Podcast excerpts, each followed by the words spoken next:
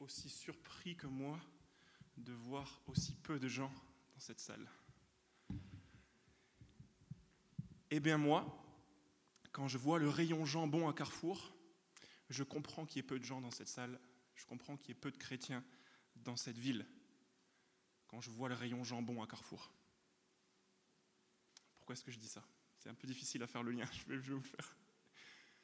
Je déteste le rayon jambon de Carrefour parce qu'il est gigantesque. Il y a beaucoup trop de choix. Avec sans quen, avec sans sel, 25% de sel, 30%, 50%, du gras, du bio, du pas bio, du label rouge, oui, non, Nutri-Score. Vous mélangez tout ça, il y a trop de choix. Vous l'avez vu, le, le, rayon, il est énorme. Donc, j'arrive pas à changer. J'arrive pas à choisir, pardon. Et donc, je comprends qu'il n'y ait pas beaucoup de chrétiens dans cette ville ou dans cette salle, parce qu'en fait, c'est encore pire en matière de spiritualité. L'offre, elle est encore plus grande que le rayon jambon à Carrefour. Il y a beaucoup trop de choix. Il y a les grandes multinationales qu'on connaît, mais il y a encore tous les petits producteurs autour, plus tous ceux qui s'y mettent. Est-ce que vous avez déjà entendu parler de Wicca?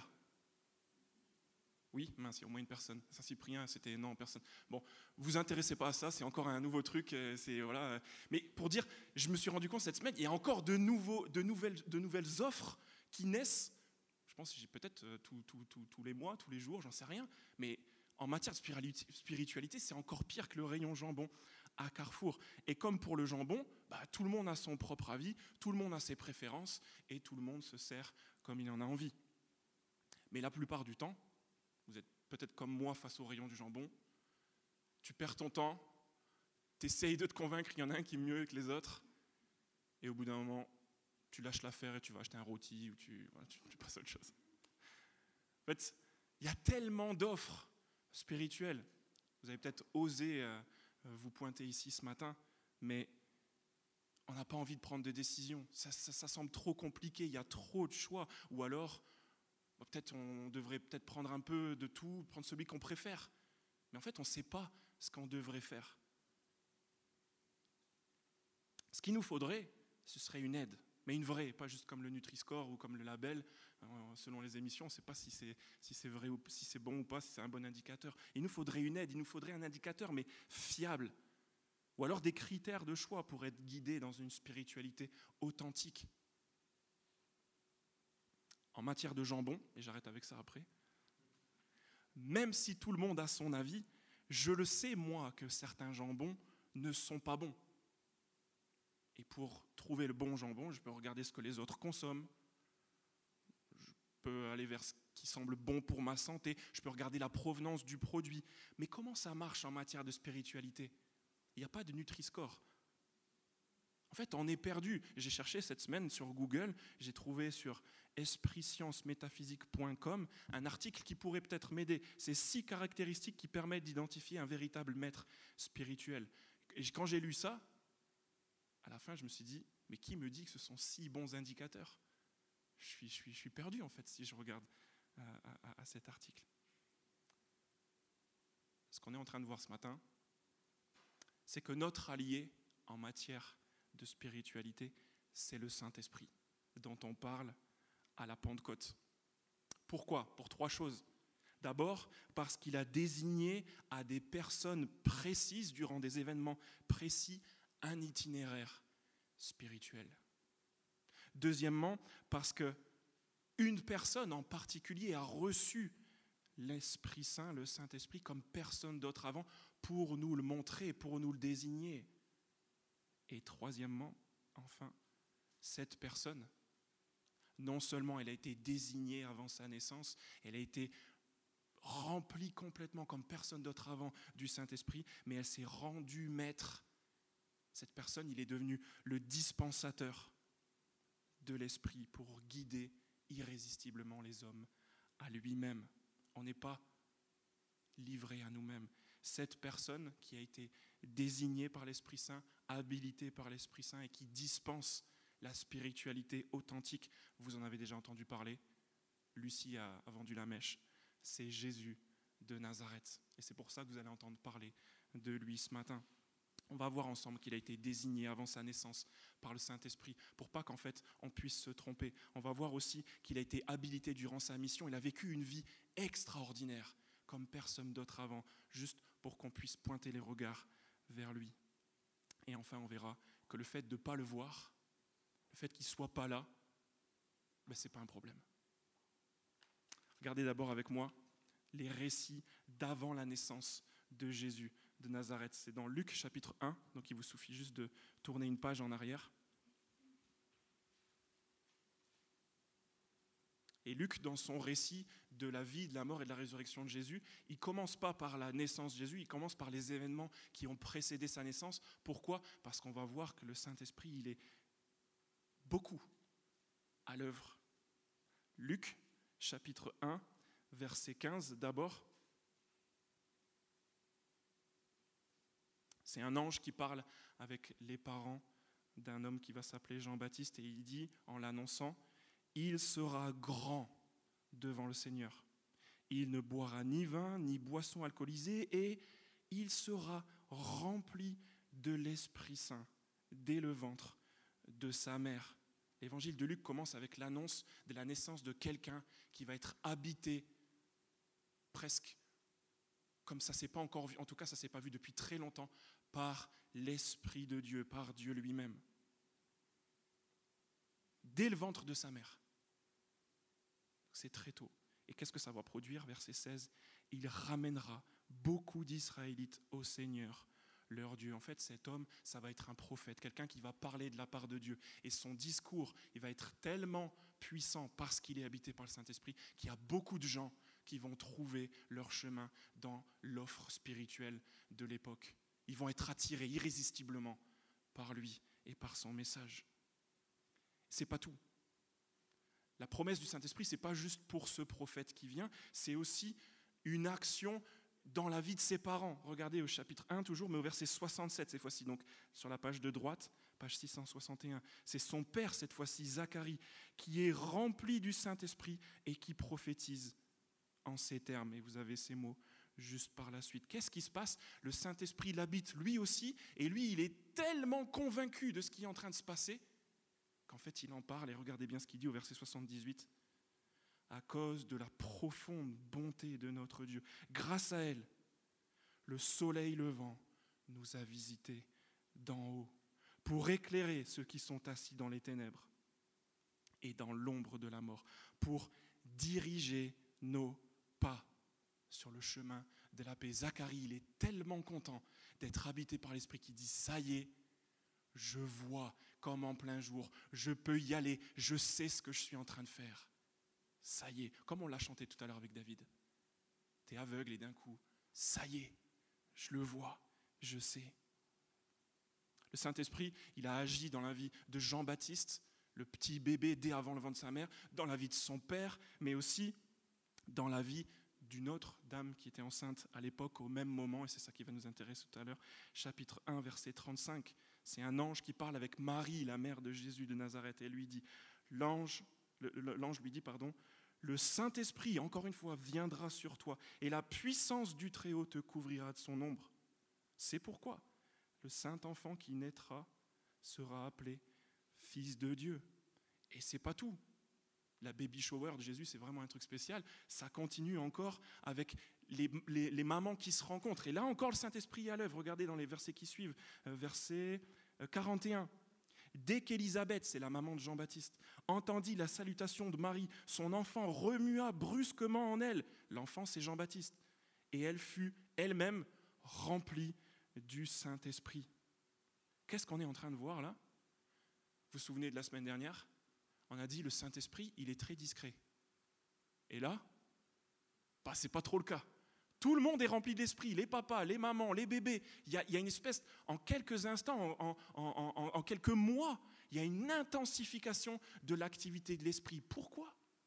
Pourquoi tout ce, tout ce raffut ben, Regardez le résultat. Les gens voient clair. Ils sont un peu comme Siméon. Regardez au chapitre 2, l'itinéraire de Siméon. Chapitre 2, verset 25, sur la colonne de droite. Il y avait à Jérusalem un homme appelé Siméon, Cet homme était juste et pieux. Il attendait la consolation d'Israël et, encore une fois, l'Esprit Saint était sur lui. Le Saint-Esprit lui avait révélé qu'il ne mourrait pas avant d'avoir vu le Messie du Seigneur. Mais pour l'instant, il était chez lui. Mais au verset 27, il vint au temple. Pourquoi? Poussé par l'Esprit. Et quand les parents amenèrent le petit enfant Jésus pour accomplir à son sujet ce que prescrivait la loi, il le prit dans ses bras, bénit Dieu et dit, oh, Maintenant, Seigneur, tu laisses ton serviteur s'en aller en paix, conformément à ta promesse, car mes yeux ont vu ton salut. Vous vous avez vu comment ça se passe pour Siméon? Il est chez lui, déjà il est habité par l'Esprit, mais l'Esprit le pousse et il trouve enfin Jésus qu'il n'a jamais vu, qu'il a, il a vu faire, il rien vu faire, mais il sait que c'est lui le salut. Il est convaincu de ça, cette intensification de l'action de l'Esprit au début de l'évangile de Luc, avant même que Jésus n'entre en scène. Elle a eu lieu en quelques mois, en quelques instants, parce que l'Esprit, ce qu'il voulait faire, c'était préparer, annoncer, même concevoir, démontrer, authentifier, désigner cet homme pour que personne ne puisse se tromper, ni Élisabeth, ni Zacharie, ni Marie, ni qui que ce soit, tout le monde, même Siméon, le reconnaît. Il y a deux filles à Saint-Cyprien, où je suis pasteur, s'appellent euh, Agnès et Marélie. Elles ont coupé leurs cheveux. Et donc moi, je suis leur pasteur. Je les connais très bien, je prie pour elles toutes les semaines, on passe du temps à discuter régulièrement, etc. Et à intervalles euh, euh, un peu séparés, chacune, je les ai croisées de dos, je les ai dépassées en vélo, et je leur ai même pas dit bonjour parce que je les ai pas reconnues. Elles avaient coupé leurs cheveux, impossible de les reconnaître. Pourtant, c'est des gens que je connais très bien, j'ai beaucoup vu, on a beaucoup discuté face à face, et je les aime, donc je n'ai pas, de raison de faire semblant de ne pas les voir. Juste, je les ai pas reconnus. Je ne peux pas avoir confiance en moi-même pour reconnaître qui que ce soit. Mais là, c'est impressionnant. Siméon, il n'a jamais vu Jésus. Il voit rien, il ne sait pas. Mais il est convaincu. Zacharie, pareil, il le sait. C'est lui. C'est évident. Même si c'était coupé les cheveux, je le reconnais. On ne peut pas se tromper quand l'Esprit de Dieu convainc. Et l'Esprit de Dieu, il peut et il veut nous conduire à connaître cette offre spirituelle hors norme. Mais peut-être que vous êtes là, vous dites oui, euh, c'est peut-être possible pour certaines personnes, je, veux bien, je suis d'accord, j'ai bien un ami, et puis il y a bien ces gens-là, Marie, Elisabeth, Zacharie, Jean-Baptiste, peut-être eux, ça peut marcher pour eux, peut-être que eux peuvent être convaincus. Eux, peut-être, ils ont la chance de vivre cette expérience, mais c'est peut-être pas pour tout le monde. En fait, je pense que si. Parce que le Saint-Esprit, après la naissance de Jésus, il a continué de désigner, de nous donner tous les indicateurs pour qu'on parvienne à une conviction, la même que ces gens-là, à une certitude que Jésus, c'est pas un homme comme les autres. C'est le dispensateur d'une spiritualité authentique.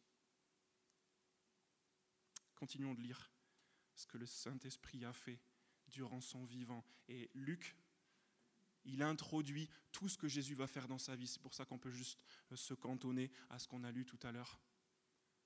Au chapitre 3 et au chapitre 4. Il résume tout ce que Jésus va faire et vous allez voir que tout est marqué par la puissance de l'Esprit. Chapitre 3 d'abord, page 662. Même avant que Jésus arrive, il y a encore l'action de l'Esprit. Verset 15. Le peuple était dans l'attente et tous se demandaient en eux-mêmes si Jean, donc Jean-Baptiste, n'était pas le Messie. En fait, ce gars-là, cet homme-là, il était tellement habité de l'esprit depuis sa naissance, depuis le ventre de sa mère, que les gens, ils se disaient Waouh, Jean-Baptiste, mais quel homme Et ils étaient intéressés par lui. Et Jean-Baptiste, rempli de l'esprit, qu'est-ce qu'il a fait? Il leur dit Moi, je vous baptise d'eau mais il vient, celui qui est plus puissant que moi. Et je ne suis pas digne de, détacher la courroie de ses sandales. Lui, il vous baptisera du Saint-Esprit et de feu. Il a sa pelle à la main, il nettoiera son air de battage, il amassera le blé dans son grenier, mais il brûlera la paille dans un feu qui ne s'éteint pas. La conviction de cette superstar de l'époque, c'est que il se passe des choses là avant la naissance de Jésus, mais ce qui vient derrière, ouh là là, qu'est-ce que c'est? Préparez-vous. Et c'est justement ce qui arrive juste après. Parce que Jean-Baptiste est en train de baptiser les gens et il y a Jésus qui se pointe. Et qu'est-ce qui se passe? Il est baptisé comme les autres, mais pas vraiment comme les autres. Regardez le verset 21. Comme tout le peuple était baptisé, Jésus aussi fut baptisé. Pendant qu'il priait, et c'est ça qui est spécial, le ciel s'ouvrit et le Saint-Esprit descendit sur lui sous une forme corporelle, comme une colombe. Et au cas où on n'a pas compris cette désignation, une voix se fait entendre du ciel.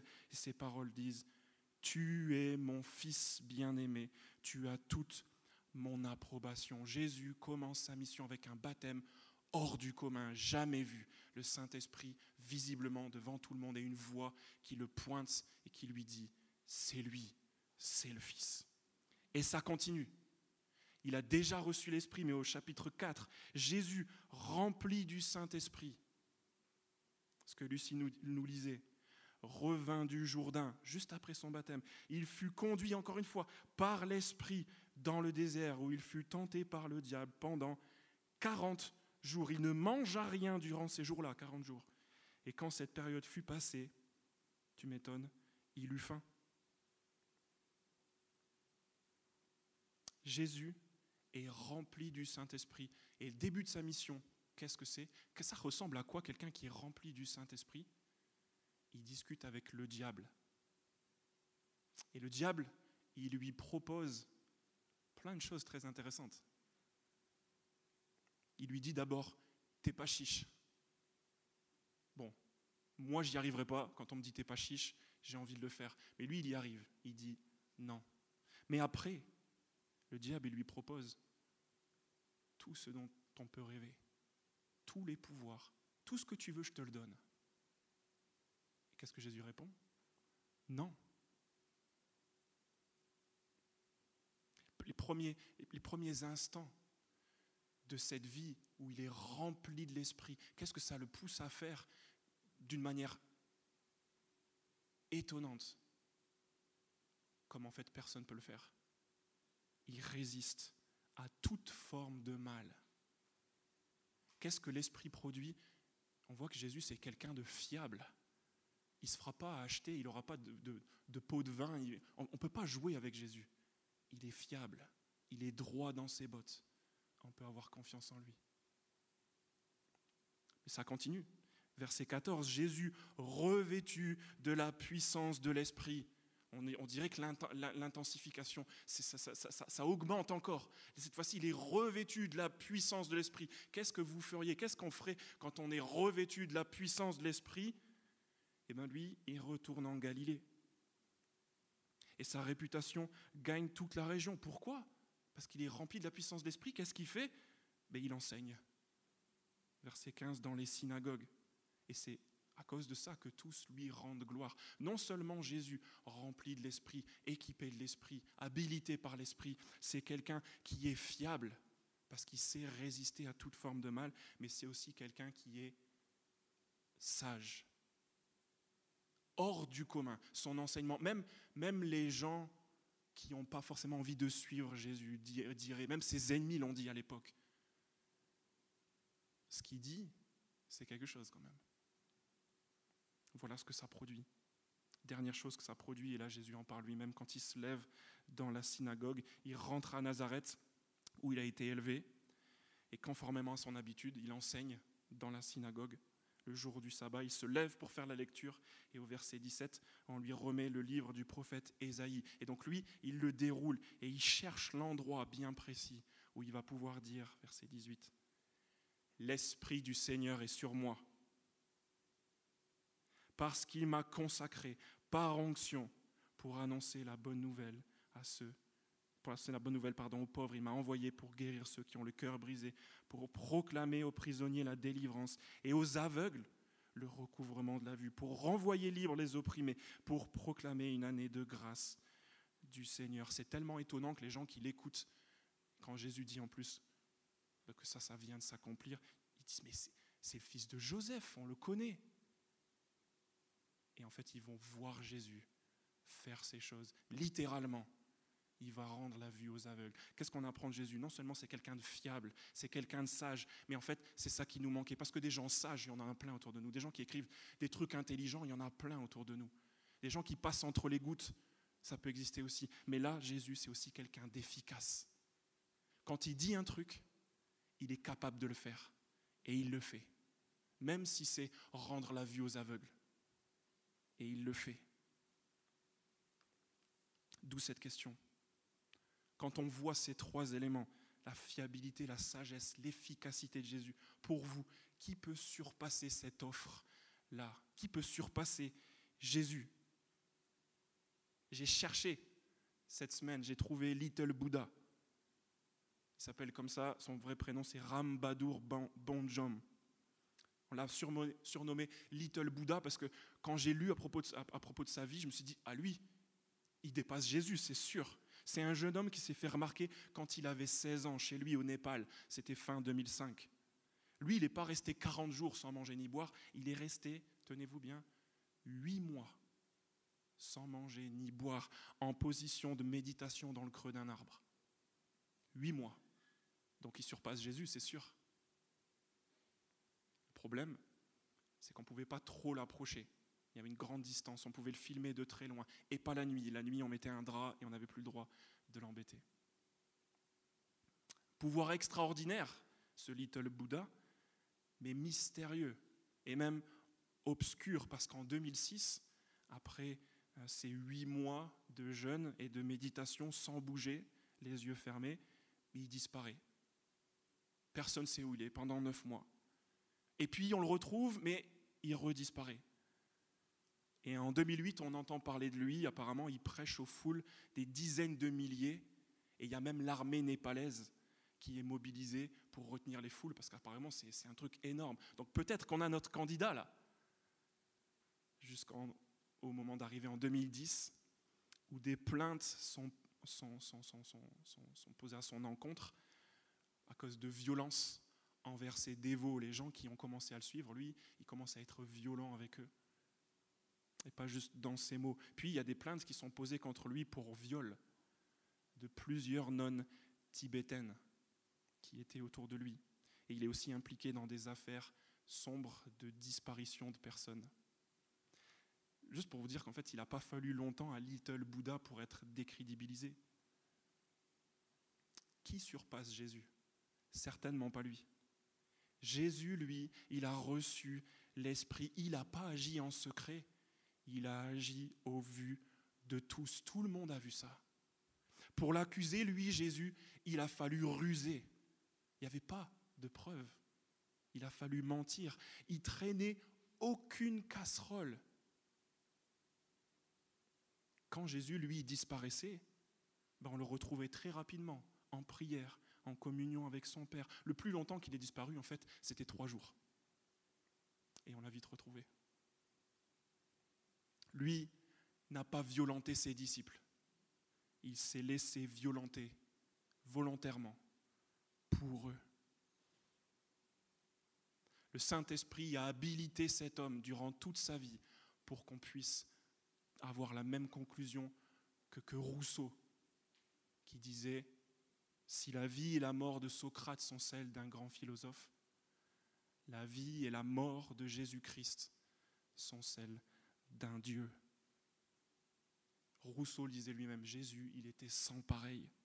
Jésus surclasse le reste de la grande offre spirituelle, de sorte qu'en fait, on a le droit, et je vous encourage à le faire, à le comparer, lui, à tout le reste. Faites-le. Le Saint-Esprit l'a habilité pour qu'on puisse faire ce petit exercice. Et si on cherche des indicateurs fiables, si on cherche, si on, voudrait savoir ce que c'est qu'un homme spirituel, un homme rempli de l'esprit, qu'est-ce que ça produit?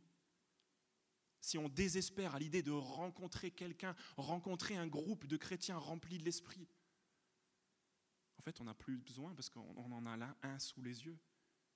Quelqu'un de fiable, de sage, et d'efficace.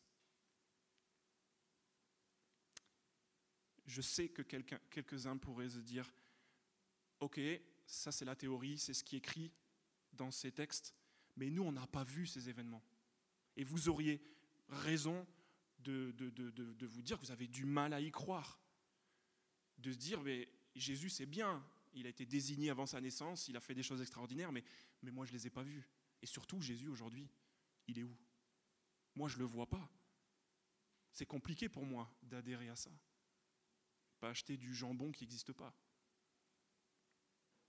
Eh bien, c'est ce que le Saint-Esprit fait pour ceux qui ne peuvent pas voir Jésus. Jésus a prévu cette réflexion. Oui, vous allez plus me voir, mais le Saint-Esprit va jouer son rôle. Maintenant, venez avec moi dans l'évangile de Jean au chapitre 14, à la page 700.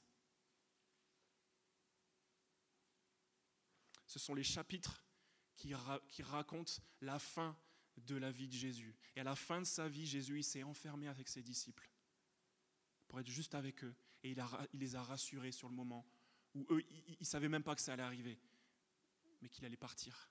Et il leur a dit, chapitre 14, verset 25, Je vous ai dit cela pendant que je suis encore avec vous. Et à ce moment-là, personne ne sait qu'en fait, bientôt, il ne sera plus avec eux. Mais lui, il le sait. Je vous ai dit cela pendant que je suis encore avec vous. Mais le défenseur, autrement dit, l'Esprit Saint, que le Père enverra en mon nom, vous enseignera toutes choses et vous rappellera tout ce que je vous ai dit. Il est en train de dire, c'est vrai, je m'en vais. Vous n'avez même pas encore conscience du fait que je m'en vais. Mais voilà la bonne nouvelle. Moi, je m'en vais. Mais le Père, il envoie l'Esprit. Et vous n'allez pas m'oublier. Vous n'allez pas m'oublier. Il vous rappellera tout ce que je vous ai dit. Continue chapitre 15, verset 26. Quand sera venu le défenseur, donc l'Esprit Saint, que je vous enverrai de la part du Père, cette fois-ci c'est lui qui l'envoie, l'Esprit de la vérité qui vient du Père, il rendra témoignage de moi. Et vous aussi, vous me rendrez témoignage parce que vous êtes avec moi depuis le début. Jésus continue de parler de l'Esprit, il dit, vous savez quoi? C'est pas grave si je suis pas là, parce que le Saint-Esprit sera là. Et lui, il va continuer de témoigner, de parler, de me montrer, comme avant ma naissance, comme pendant ma vie. Il n'y a rien qui va changer en fait chapitre 16, verset 7. Il continue. Je vous le dis, cependant je vous dis la vérité, il vaut mieux pour vous que je m'en aille. En effet, si je ne m'en vais pas, le défenseur ne viendra pas vers vous. Mais si je m'en vais, je vous l'enverrai. Et quand il sera venu, il convaincra le monde en ce qui concerne le péché, la justice et le jugement en ce qui concerne le péché parce qu'il ne croit pas en moi, la justice parce que je vais auprès de mon Père et que vous ne me verrez plus, le jugement parce que le prince de ce monde est jugé. J'ai encore beaucoup de choses à vous dire, mais vous ne pouvez pas les supporter maintenant, ça rassure. Quand le défenseur sera venu, l'Esprit de la vérité, il vous conduira dans toute la vérité, car il ne parlera pas de lui-même, mais il dira tout ce qu'il aura entendu et vous annoncera les choses à venir. Il révélera ma gloire, parce qu'il prendra de ce qui est à moi et il vous l'annoncera. Voyez le, le, lien entre Jésus et l'Esprit et surtout le fait que maintenant c'est lui qui l'envoie. Alors c'est vrai, on ne voit pas Jésus.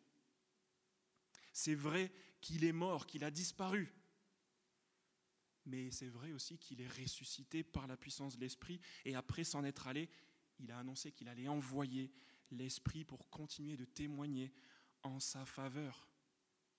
Et c'est ce qui est arrivé. On va un petit peu plus loin dans l'histoire, et on arrive dans Actes chapitre 1 à la page 706.